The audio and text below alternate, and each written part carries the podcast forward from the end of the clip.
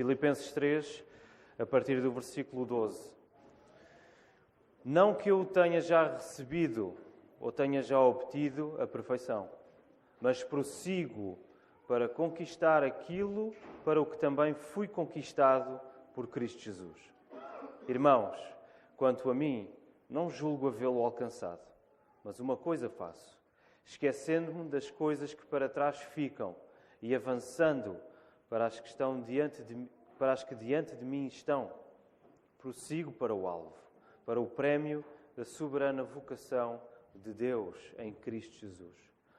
Todos, pois, que somos perfeitos, tenhamos este sentimento. E se porventura pensais de outro modo, também isto Deus vos esclarecerá. Todavia, andemos de acordo com o que já alcançamos. Irmãos, sede imitadores meus e observai os que andam segundo o modelo que tendes em nós. Pois muitos andam entre nós, dos quais repetidas vezes eu vos dizia, e agora vos digo até chorando, que são inimigos da cruz de Cristo. O destino deles é a perdição. O Deus deles é o ventre, e a glória deles está na sua infâmia, visto que só se preocupam com as coisas terrenas. Pois a nossa pátria está nos céus, de onde também aguardamos o Salvador, o Senhor Jesus Cristo, o qual transformará o nosso corpo de humilhação para ser igual ao corpo da sua glória segundo a eficácia do poder que Ele tem de até subornar a si todas as coisas. Amém. Devia ter terminado o sermão com a intervenção do Nando, porque agora vai, vai ser difícil um, superar este momento, mas Deus é gracioso e vamos colocar os nossos corações na Sua palavra. Na, na semana passada, nós tivemos o prazer de ouvir o pastor Tiago Oliveira pregar para nós em João 12. E o título do seu sermão, se recordam, era Queremos ver Jesus. Era esse uh, o centro do texto que ele partilhou para nós. Aqueles homens queriam ver Jesus e nós queremos ver Jesus. Ora, é apropriado dizer que o que ouvimos na semana passada, no domingo passado, casa bem com o tema principal da passagem que nós acabamos de ler hoje. E que encontramos no versículo 14. Coloquem os vossos olhos outra vez no versículo 14. Aquilo que Paulo está a dizer encontra o seu tema principal aqui. Versículo 14 ele diz assim: Prossigo para o alvo, para o prémio da soberana vocação de Deus em Cristo Jesus. Por isso, o título deste sermão é Olhos no Prémio. Isto em inglês funciona melhor, não é? Eyes on the prize. Mas, de facto, literalmente, olhos no prémio. É isto que o apóstolo Paulo está a dizer.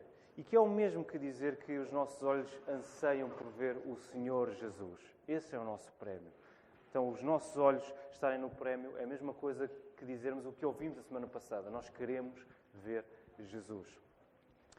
No texto anterior, na carta aos Filipenses, nos versículos 1 a 11 do capítulo 3, que o pastor Marco pregou para nós há dois domingos, nós vimos o apóstolo Paulo fazer uma coisa bem visual aqui à frente. Não foi a rasgar o quê? A rasgar o seu currículo, é? o seu CV. Porquê? Porquê é que o apóstolo Paulo fez isto? Porquê é que o apóstolo Paulo rasgou as suas credenciais?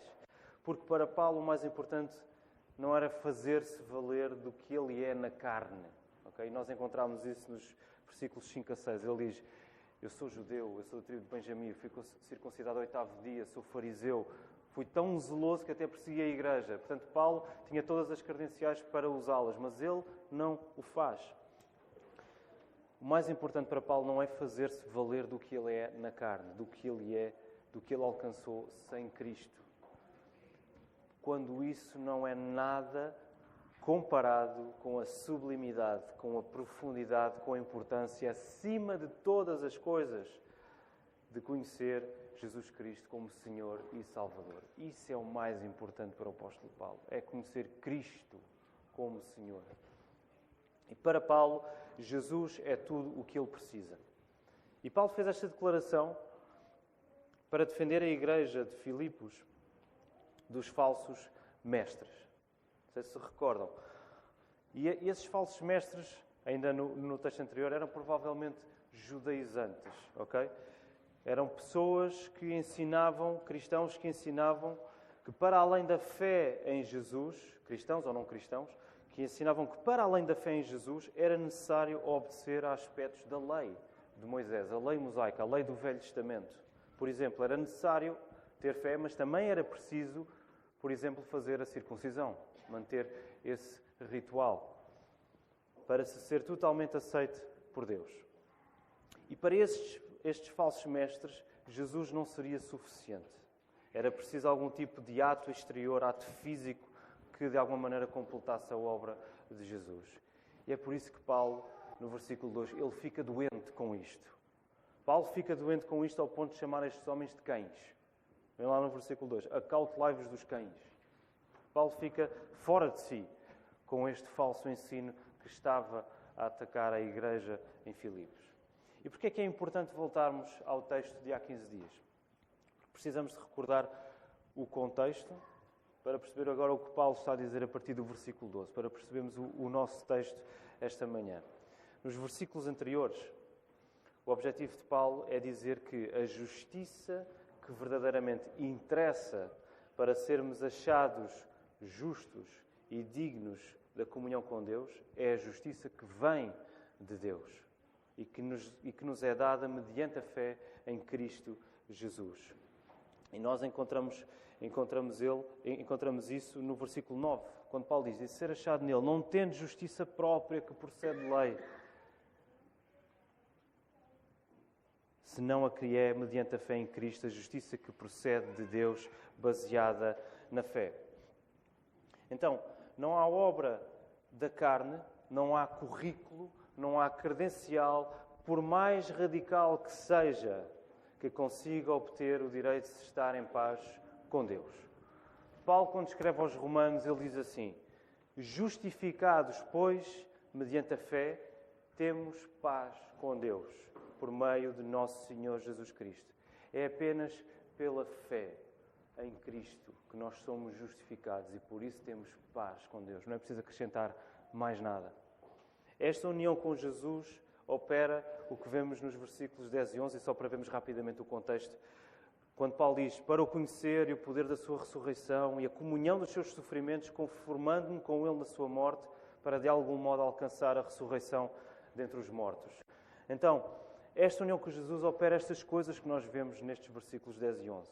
Uma caminhada constante em que somos transformados continuamente à imagem de Jesus. O desejo do apóstolo Paulo é o seu próprio crescimento espiritual constante. É isso que Paulo deseja para ele. Ele quer crescer espiritualmente. Paulo quer ser como Cristo é. Paulo quer ser transformado à imagem do Senhor Jesus Cristo.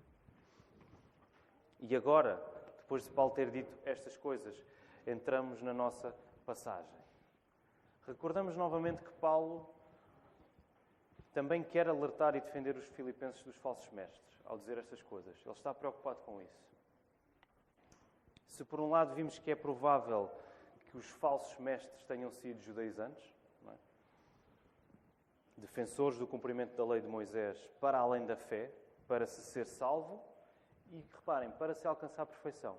Porque estas pessoas acreditavam que, ok, tu tens fé, mas se tu também adicionares isso, a circuncisão, observares os, os mandamentos do Velho Testamento, tu vais ser salvo, mas também vais ser capaz de ser perfeito espiritualmente. Era isso que, que eles estavam a ensinar, ok? Se por um lado vemos este falso ensino, por outro lado, é possível identificar outro falso ensino presente no primeiro século e que provavelmente também estava a entrar na igreja. E esse falso ensino era de que a perfeição espiritual é alcançada através de um certo nível de conhecimento. Acreditava-se que nós podemos alcançar a perfeição se atingirmos um certo patamar do nosso conhecimento. Este último ensino é chamado de, no primeiro século, protognosticismo, ok?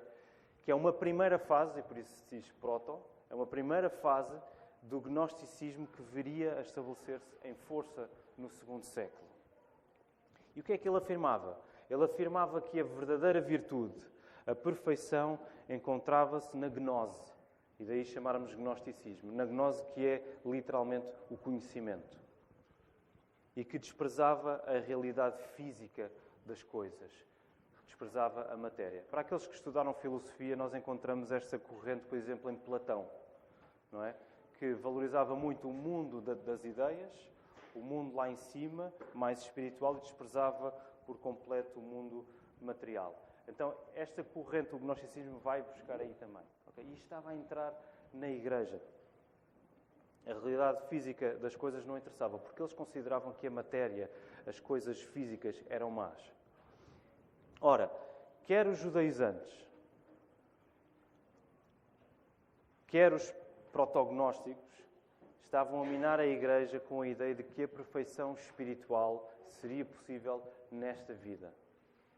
Quer através do cumprimento rigoroso da lei, envolvendo o corpo, quer através de um estado superior de conhecimento, desprezando o corpo. Os dois estavam, de maneiras distintas, a dizer: olha, é possível sermos perfeitos espiritualmente aqui. E Paulo fica doente com isto. Paulo quer, quer alertar os filipenses para este perigo. Por isso, o que é que Paulo diz no versículo 12? Reparem que acabamos de ler que o desejo de Paulo é crescer em santidade. Crescer espiritualmente. Mas o que é que ele vai dizer agora no versículo 12? Ele rejeita que a sua perfeição já tenha sido alcançada. Ele diz assim: Não que eu tenha já recebido ou tenha já obtido a perfeição. Paulo sabe que ele ainda não é perfeito. É crucial que a igreja perceba que Paulo, que a igreja perceba que Paulo, e Paulo talvez o maior é talvez o maior exemplo de vida cristã que alguma vez existiu. Não sei se vamos encontrar uh, nos humanos um exemplo maior do que Paulo, é importante que a Igreja perceba que Paulo sabe que a sua perfeição não será alcançada por completo durante o tempo da sua vida na Terra. Paulo está preocupado que a Igreja perceba isto. Olha, eu sei que eu não vou ser perfeito agora. E é importante que vocês percebam isso. Paulo acabou de escrever que o seu desejo é ser transformado à imagem de Jesus. O seu desejo é ser perfeito, como Jesus é.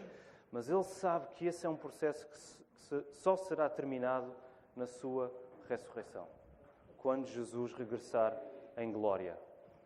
Por alguma razão, Paulo está interessado em tornar isto claro para os filipenses. Paulo sabe que a vida cristã não se completa deste lado da ressurreição, deste lado da glória.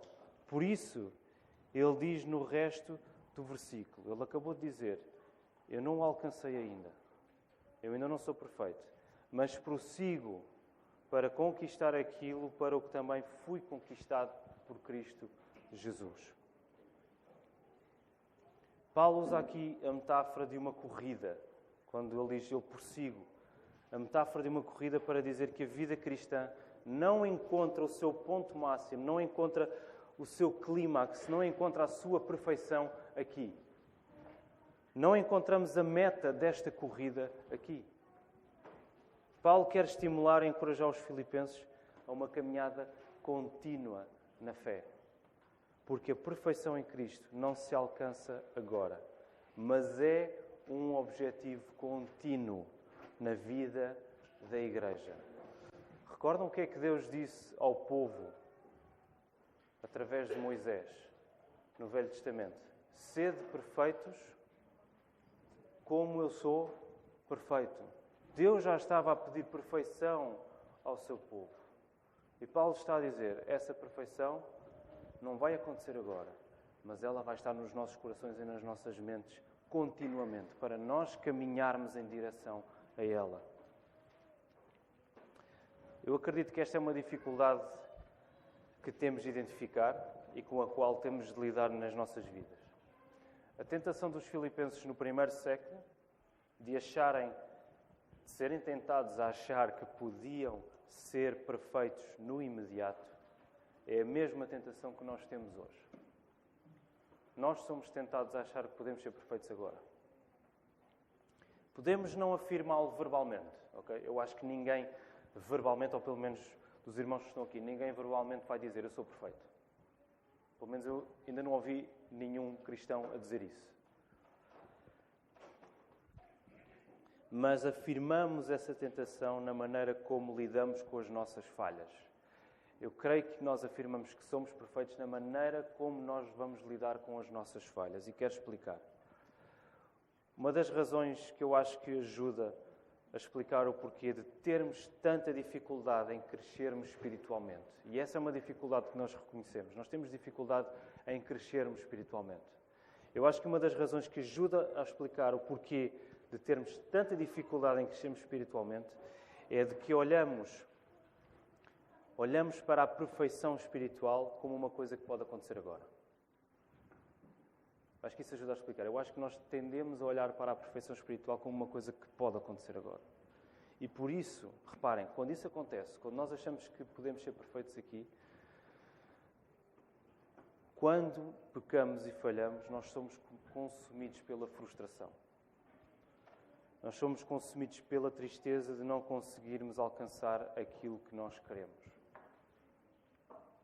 E quando isso acontece, nós deixamos-nos enfraquecer e começamos a sentir pena de nós próprios. Centramos-nos em nós e esquecemos Cristo.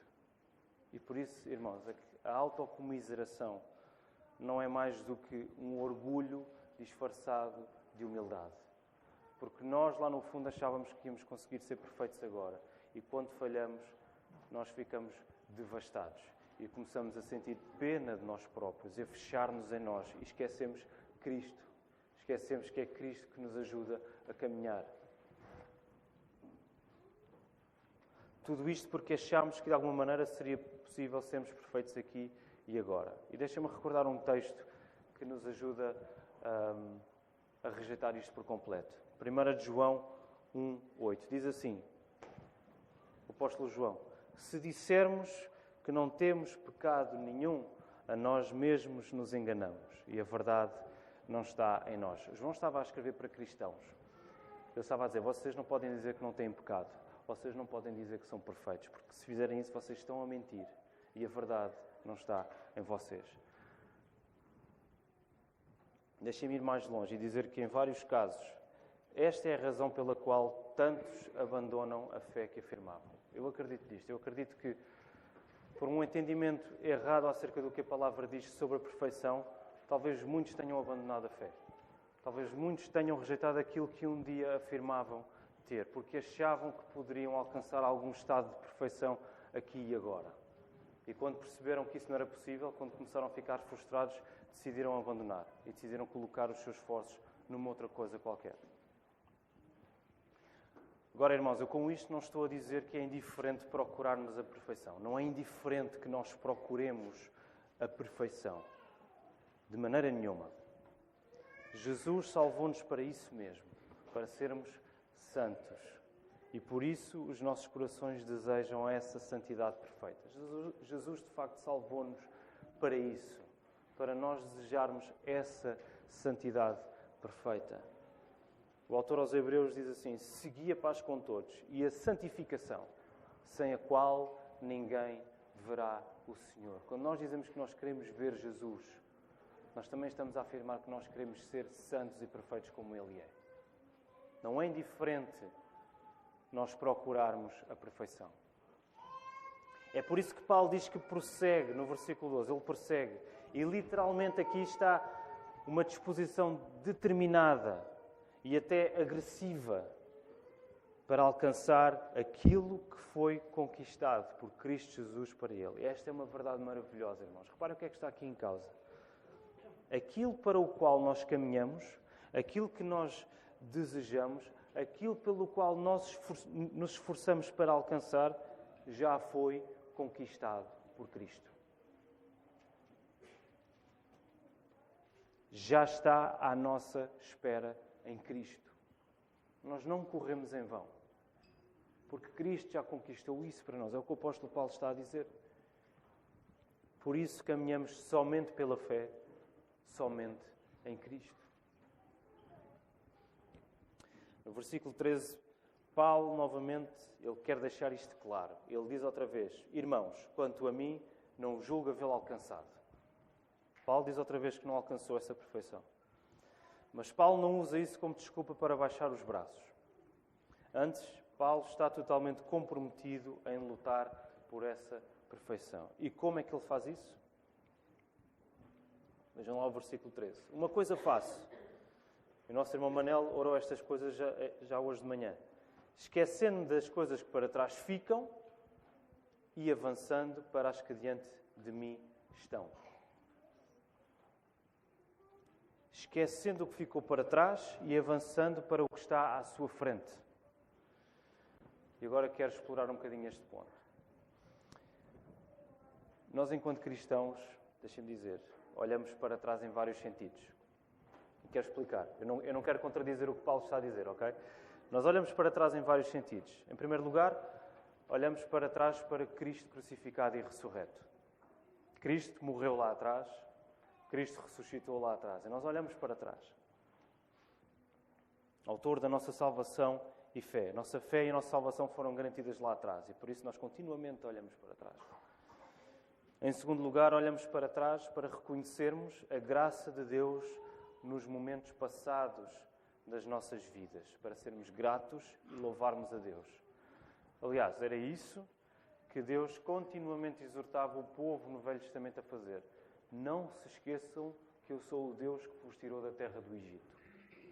E muitas coisas erradas foram feitas pelo povo porque eles de facto esqueceram de olhar para trás e recordar que Deus os livrou do Egito. Olhamos para trás nestes sentidos. Mas o que Paulo está aqui a fazer quando ele diz que se esquece das coisas que ficaram lá atrás é evidenciar que não são os nossos falhanços, não são os nossos pecados, por um lado, nem são as nossas vitórias espirituais passadas que têm a palavra final no nosso crescimento espiritual, no crescimento espiritual que temos pela frente. Paulo está a dizer: não confiem nas vossas vitórias espirituais do passado, nem se deixem ficar debilitados pelas vossas derrotas no passado, porque não é isso que vai ter a palavra final no crescimento que está à vossa frente. Enquanto cristãos, não devemos basear o nosso viver nas vitórias passadas, nem ficar debilitados por pecados cometidos no passado. O texto diz que nós devemos avançar.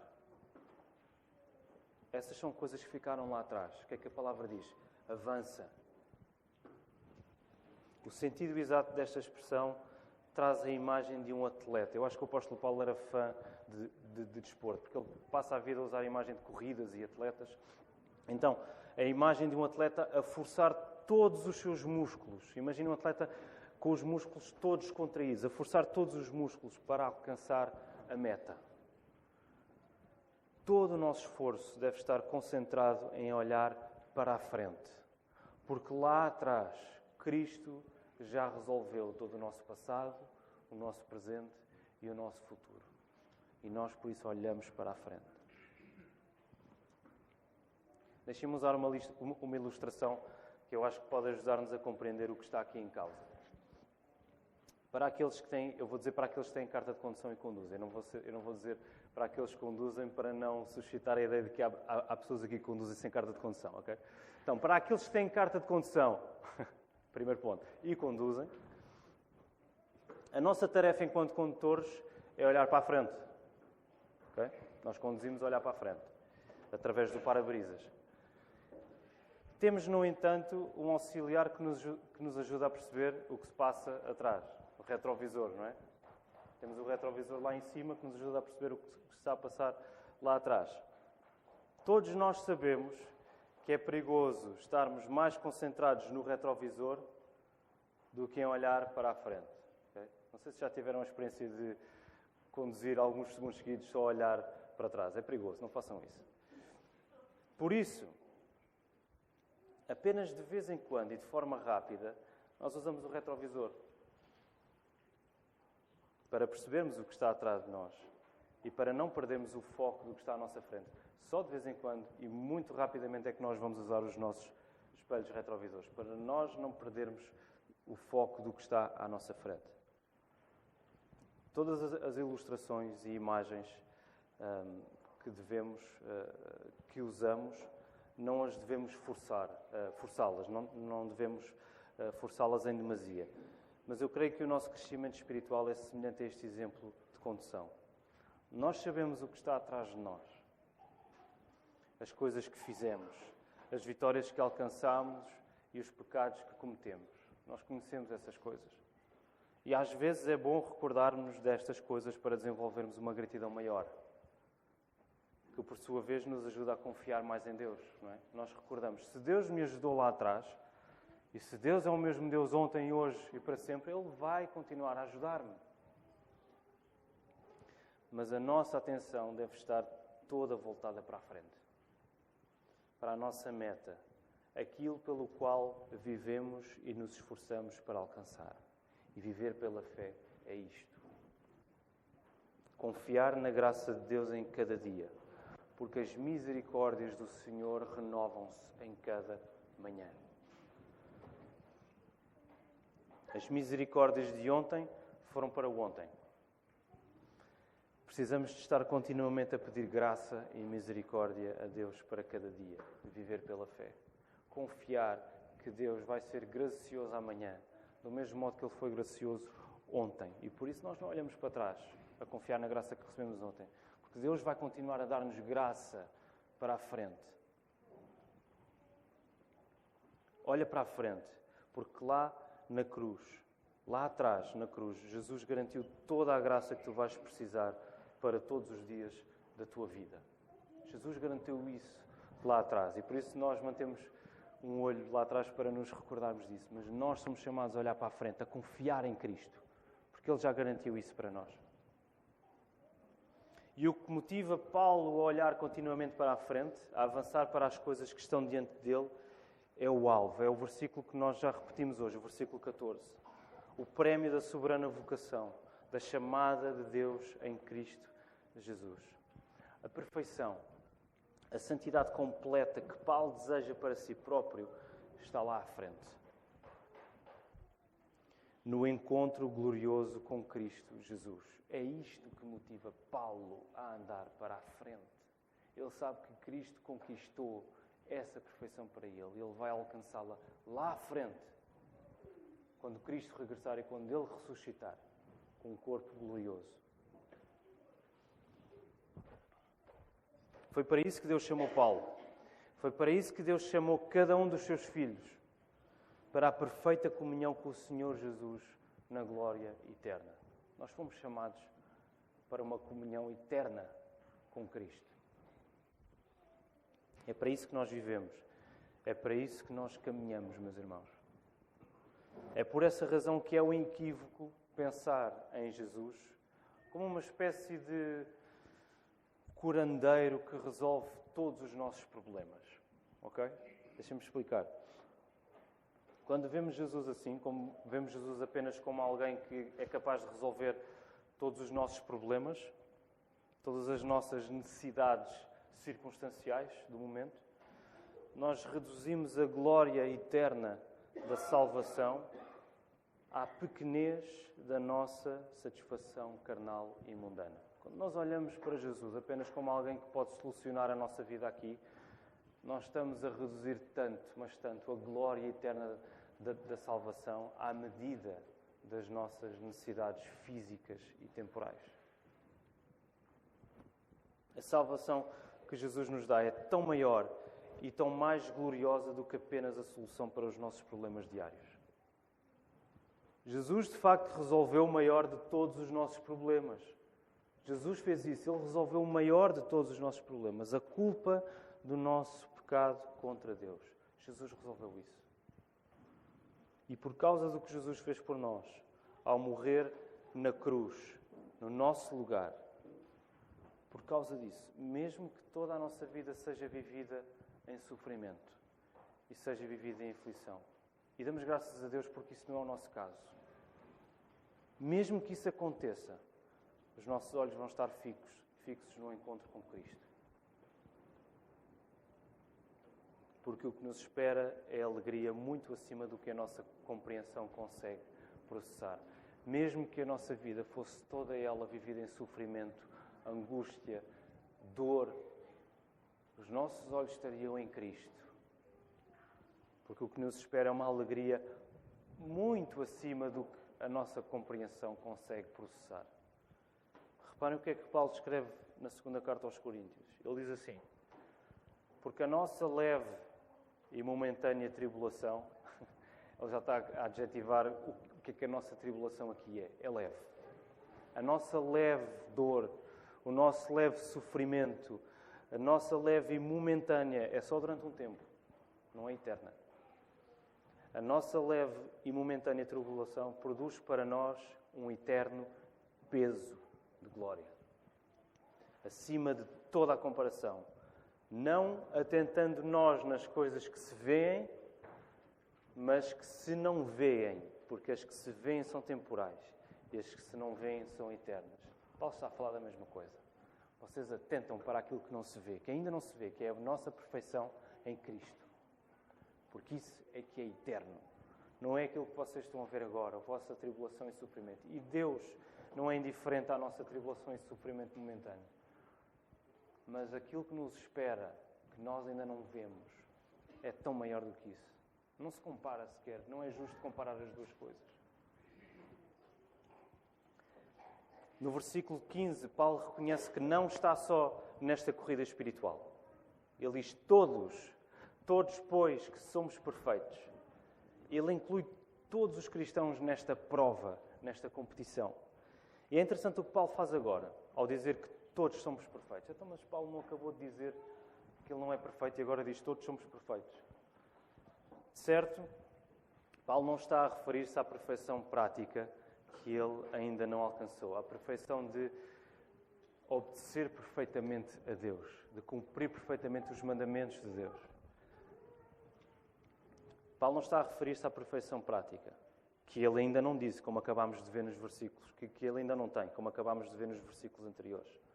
O apóstolo está a declarar que aqueles que estão unidos a Cristo pela fé são perfeitos em estatuto, são perfeitos em declaração, declarados perfeitos diante de Deus. Paulo está a dizer: vocês são perfeitos diante de Deus.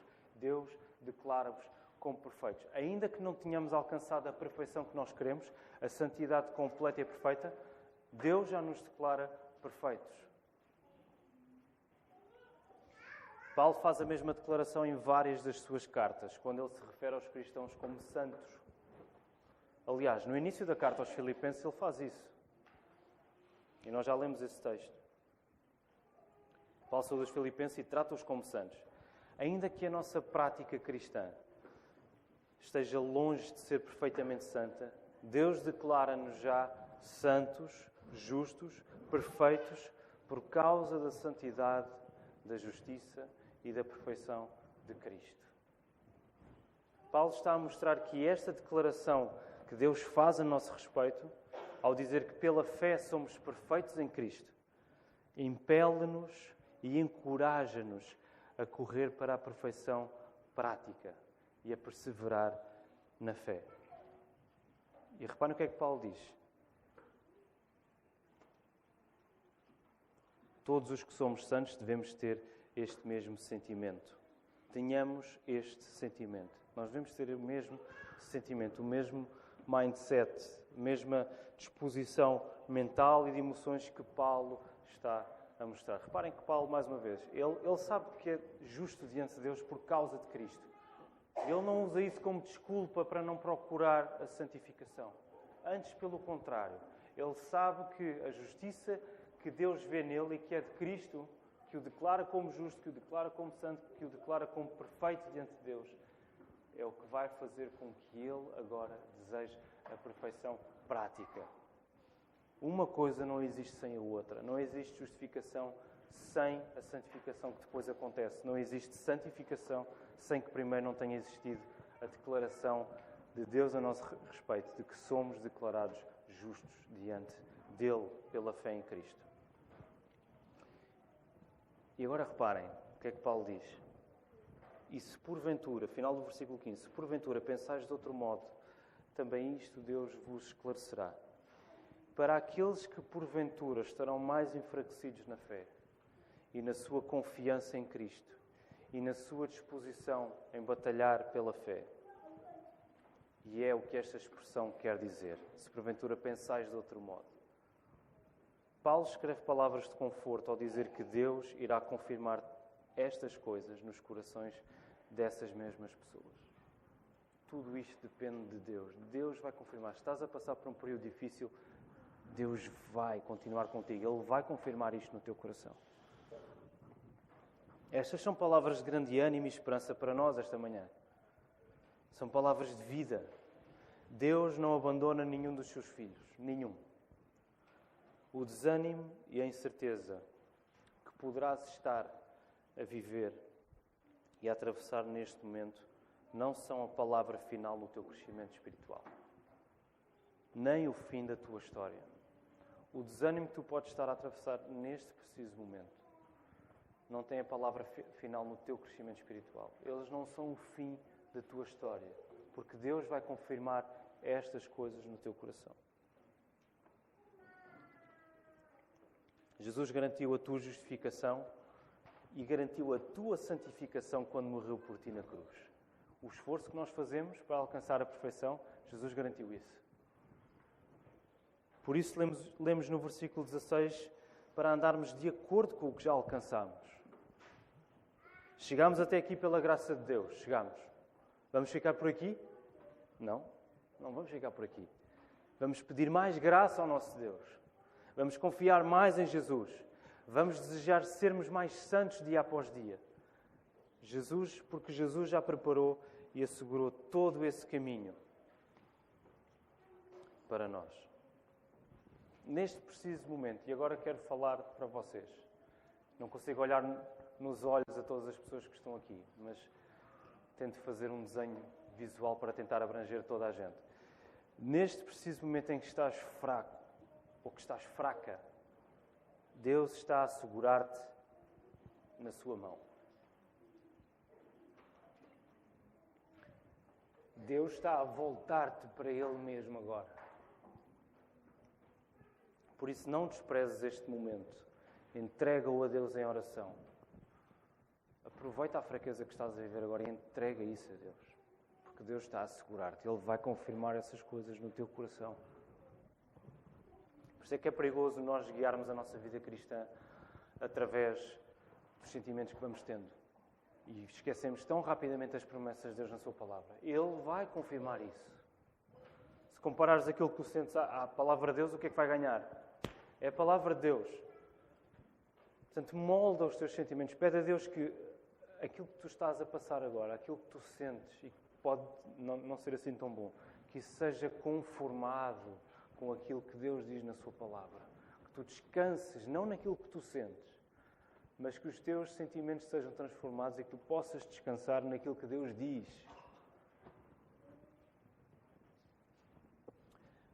Nos últimos versículos do texto de 17 ao 21, Paulo dá três procedimentos para a nossa santificação para a nossa caminhada, para nos tornarmos cada vez mais como o Senhor Jesus.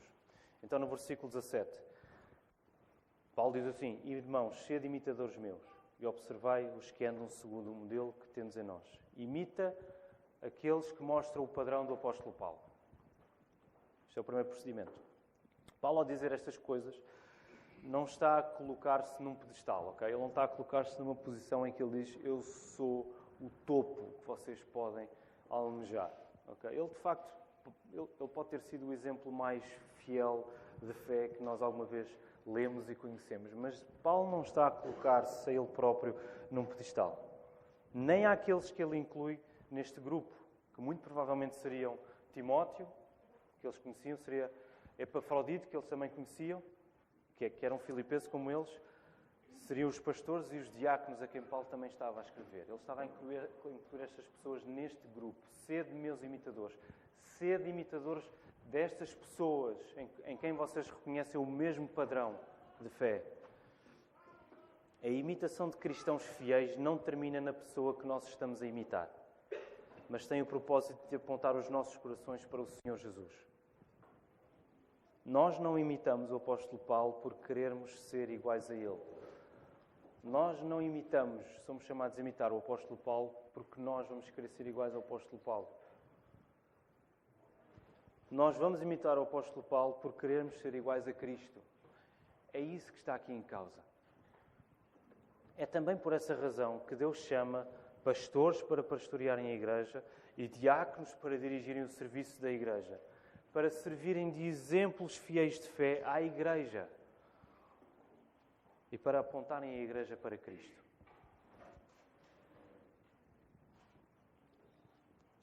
Manuel Ferreira explorou bem este, este assunto na, na sua última pregação. Nenhum de nós pastores, nenhum no, dos diáconos está aqui a tentar ser Jesus. Deus nos guarde disso, de facto. Deus nos guarde de nós algum dia queremos tentar ser o Jesus desta igreja. Nós estamos aqui para guiar a igreja para Cristo, porque é Cristo quem nos salva. Nós estamos aqui para falar da salvação de Cristo e nada mais. Estamos aqui para falar do Evangelho, para viver o Evangelho e nada mais. Vamos imitar aqueles que são fiéis neste padrão de perseguir a perfeição, para que nós nos tornemos também um exemplo de fé que outros irmãos possam imitar. Vamos imitar para que nós próprios nos tornemos no futuro pessoas dignas de serem imitadas pelos outros. E este é um modelo que a Bíblia institui para a Igreja para crescer em santidade, para desejar mais o Senhor Jesus. Segundo procedimento para a santificação, versículos 18 e 19. Portanto, Paulo acabou de dizer: sede meus imitadores e dos outros que vocês reconhecem o mesmo padrão.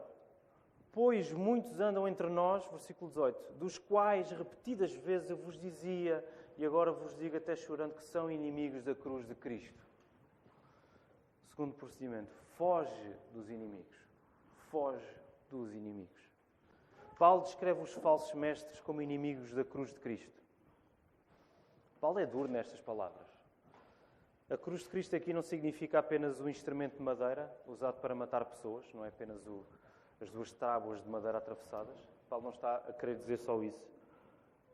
Paulo está a dizer que a cruz de Cristo significa a morte expiatória de Cristo, a redenção que ele alcançou para o seu povo. Quando Paulo diz que os falsos mestres são inimigos da cruz de Cristo, ele está a dizer que os falsos mestres são inimigos da salvação que Jesus garantiu na cruz. Estas pessoas que vos estão a ensinar erradamente, eles são inimigos da salvação que Jesus garantiu para vocês. Quer fossem judaizantes que adicionavam coisas ao Evangelho, como já vimos, quer fossem os gentios que subtraíam coisas ao Evangelho. E agora um dado curioso, porque lembrem-se que o protognosticismo, ou o gnosticismo, se quiserem simplificar, dizia, afirmava o seguinte: a salvação não abrange a redenção do corpo. A salvação, eles diziam isto, a salvação não interessa muito o teu corpo no que Cristo fez. A salvação é apenas para o espírito, já que para os gnósticos o corpo como matéria era visto como mau. Logo, reparem agora, não interessava muito o que os cristãos, o que os cristãos poderiam fazer com o corpo. Não interessava. E eles assim poderiam entregar-se a todo e qualquer desejo carnal. Já que o corpo não interessa, não interessa muito o que é que vamos fazer com o corpo ou não. E por isso é que Paulo, no versículo 19, diz: O destino deles é a perdição, o Deus deles é o ventre, são eles próprios. E a glória deles está na sua infâmia, está na sua vergonha. Reparem, a glória destas pessoas é a sua própria vergonha, visto que só se preocupam com as coisas terrenas. Se o corpo não interessa, vamos usar o nosso corpo para fazer o que bem nos apetecer. Paulo fica doente, fica maluco com isto. Tanto os judaizantes, que acrescentavam coisas ao Evangelho, como os gentios, os gnósticos, que retiravam coisas do Evangelho, eles eram inimigos da salvação. Quando Paulo diz para os filipenses o imitarem, porque muitos são inimigos da cruz de Cristo, Paulo não está a dar, a dar outra opção aos cristãos a não ser a de fugir daquilo que distorce o Evangelho. Não está a deixar outra opção. Vocês vão imitar-nos, logo vocês vão fugir dos outros que são inimigos da cruz. A Bíblia não nos dá um terreno neutro. Se procuramos caminhar em direção à perfeita santidade, então vamos fugir daquilo que é contra o Evangelho. Se nós vamos caminhar para aquele lado, nós vamos fugir deste. Porque os exemplos fiéis e os falsos mestres ficam em direções opostas. É como se nós estivéssemos a caminhar, uh, sei lá, agora para dar um exemplo geográfico, caminhar em direção a Pequim, nós vamos estar a afastar de Lisboa. Okay? Não vamos estar a poder caminhar para, os, para as duas cidades uh, ao mesmo tempo. Porque as duas ficam em direções opostas. Se corremos para a perfeição, nós fugimos dos inimigos da cruz. E o terceiro procedimento, nos últimos dois versículos, 20 e 21. Concentra-te na esperança. Concentra-te na esperança. Paulo diz no versículo 20: Pois a nossa pátria está nos céus, de onde também aguardamos o Salvador, o Senhor Jesus Cristo, o qual transformará o nosso corpo de humilhação para ser igual ao corpo da sua glória, segundo a eficácia do poder que ele tem de até subordinar, a si todas as coisas. A razão pela qual somos chamados a imitar exemplos fiéis e a fugir dos falsos mestres é o facto da nossa verdadeira cidadania estar nos céus. Pela segunda vez, Paulo usa esta expressão para mostrar aos Filipenses que, da mesma maneira que eles são cidadãos romanos que vivem fora de Roma, eles são cidadãos do Reino dos Céus que vivem na terra.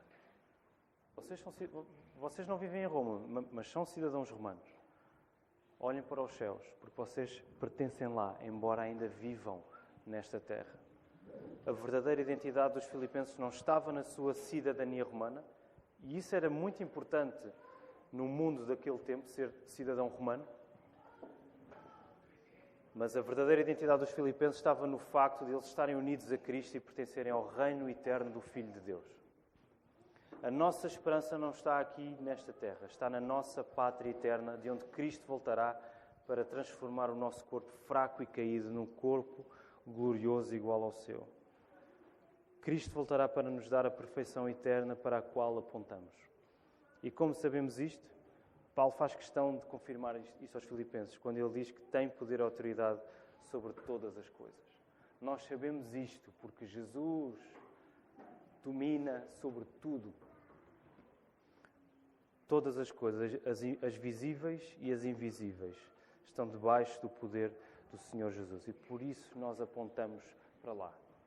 Jesus tem o poder de ressuscitar os nossos corpos gloriosos. Quero encorajar-te nesta manhã, em primeiro lugar, a assumir que não és perfeito. Assume que não és perfeito. Pode parecer óbvio e até um pouco desnecessário dizer isto, mas assume que não és perfeito. A minha convicção é que nós afirmamos que somos perfeitos muitas mais vezes do que julgamos. De cada vez que colocamos a oração em segundo plano, de cada vez que colocamos a palavra em segundo plano, cada vez que colocamos a comunhão com os outros em segundo plano, de cada vez que colocamos a confissão de pecados em segundo plano, de cada vez que colocamos o louvor a Deus em segundo plano nas nossas vidas, nós estamos a afirmar com todas as forças que somos perfeitos e que não precisamos assim tanto de Jesus. Quando nós não queremos isso, nós estamos eu, por mim mesmo, estou bem. Eu sou perfeito da maneira como eu sou. Isto até é um slogan da nossa sociedade. Tu és perfeito just the way you are, tal como tu és. Mentira! Ninguém é perfeito. Nós caminhamos para a perfeição, mas se nós abandonamos estas coisas, nós estamos a afirmar com todo o nosso ser de que nós não precisamos assim tanto de Cristo. Nós estamos bem como estamos. Assumir isto é o primeiro passo para começarmos a desejar a verdadeira perfeição espiritual, que só podemos ter na comunhão constante com o Senhor Jesus. E o facto de sermos chamados à unidade espiritual uns com os outros, sermos chamados a viver em igreja, como igreja de Cristo, pede de nós, de nós esta ajuda mútua, que vez, em que vez após vez confessamos as nossas imperfeições uns aos outros e suportamos-nos uns aos outros em oração. Foi isso que Paulo fez com os filipenses. Ele assumiu que era imperfeito. E ele chamou todos os cristãos a ele para se juntarem nesta caminhada conjunta pela santidade. A maneira como nós vivemos estas coisas em igreja tem uma palavra muito importante. A maneira como nós caminhamos para Cristo.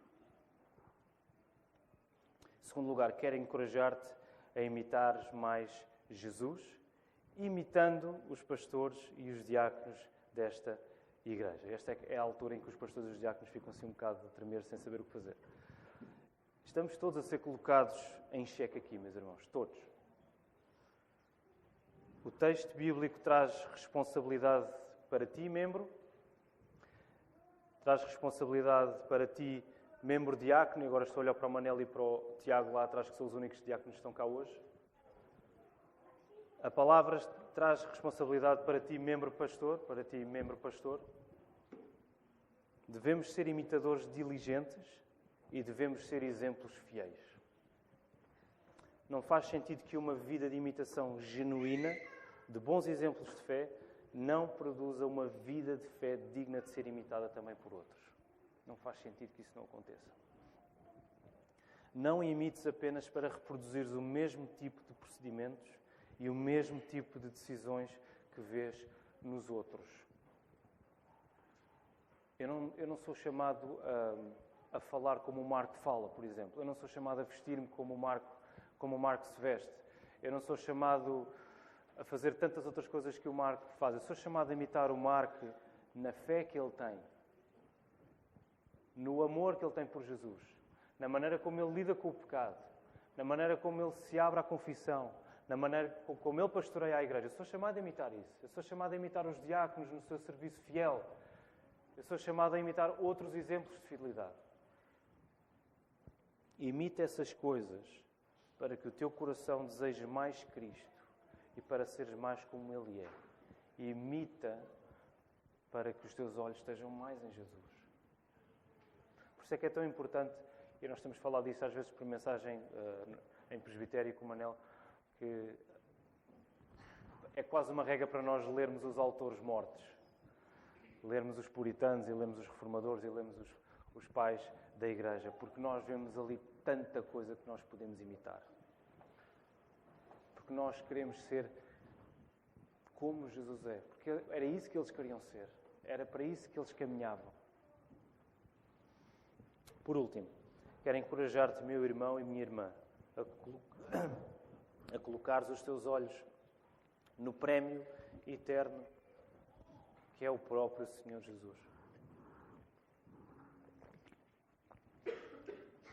Olhos no prémio. Coloca os teus olhos no prémio. Coloca os teus olhos em Cristo. Procura Jesus na palavra. Procura Jesus na palavra. Lê a Bíblia. Procura Jesus na palavra. Pede a Deus que te ajude a ver mais claramente na Bíblia quem Jesus é e o que Jesus, o que Jesus fez por nós. Pede a Deus que te dê um desejo maior pela presença de Cristo na tua vida e pelo seu regresso em glória. Pede a Deus estas coisas.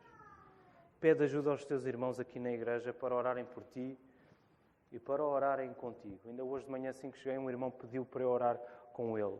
E, e deixem-me dizer, isso deu um pequeno twist na maneira como eu cheguei à igreja. Porque o domingo, eu não sei se concordam comigo, mas o domingo é o dia em que somos mais tentados, tudo acontece. E o nosso, a nossa disposição quando chegamos aqui nem sempre é a melhor. Mas a comunhão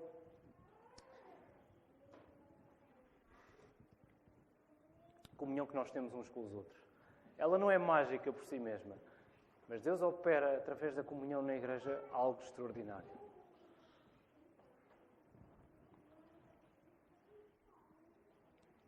Pede ajuda aos teus irmãos aqui na igreja para orarem por ti e contigo.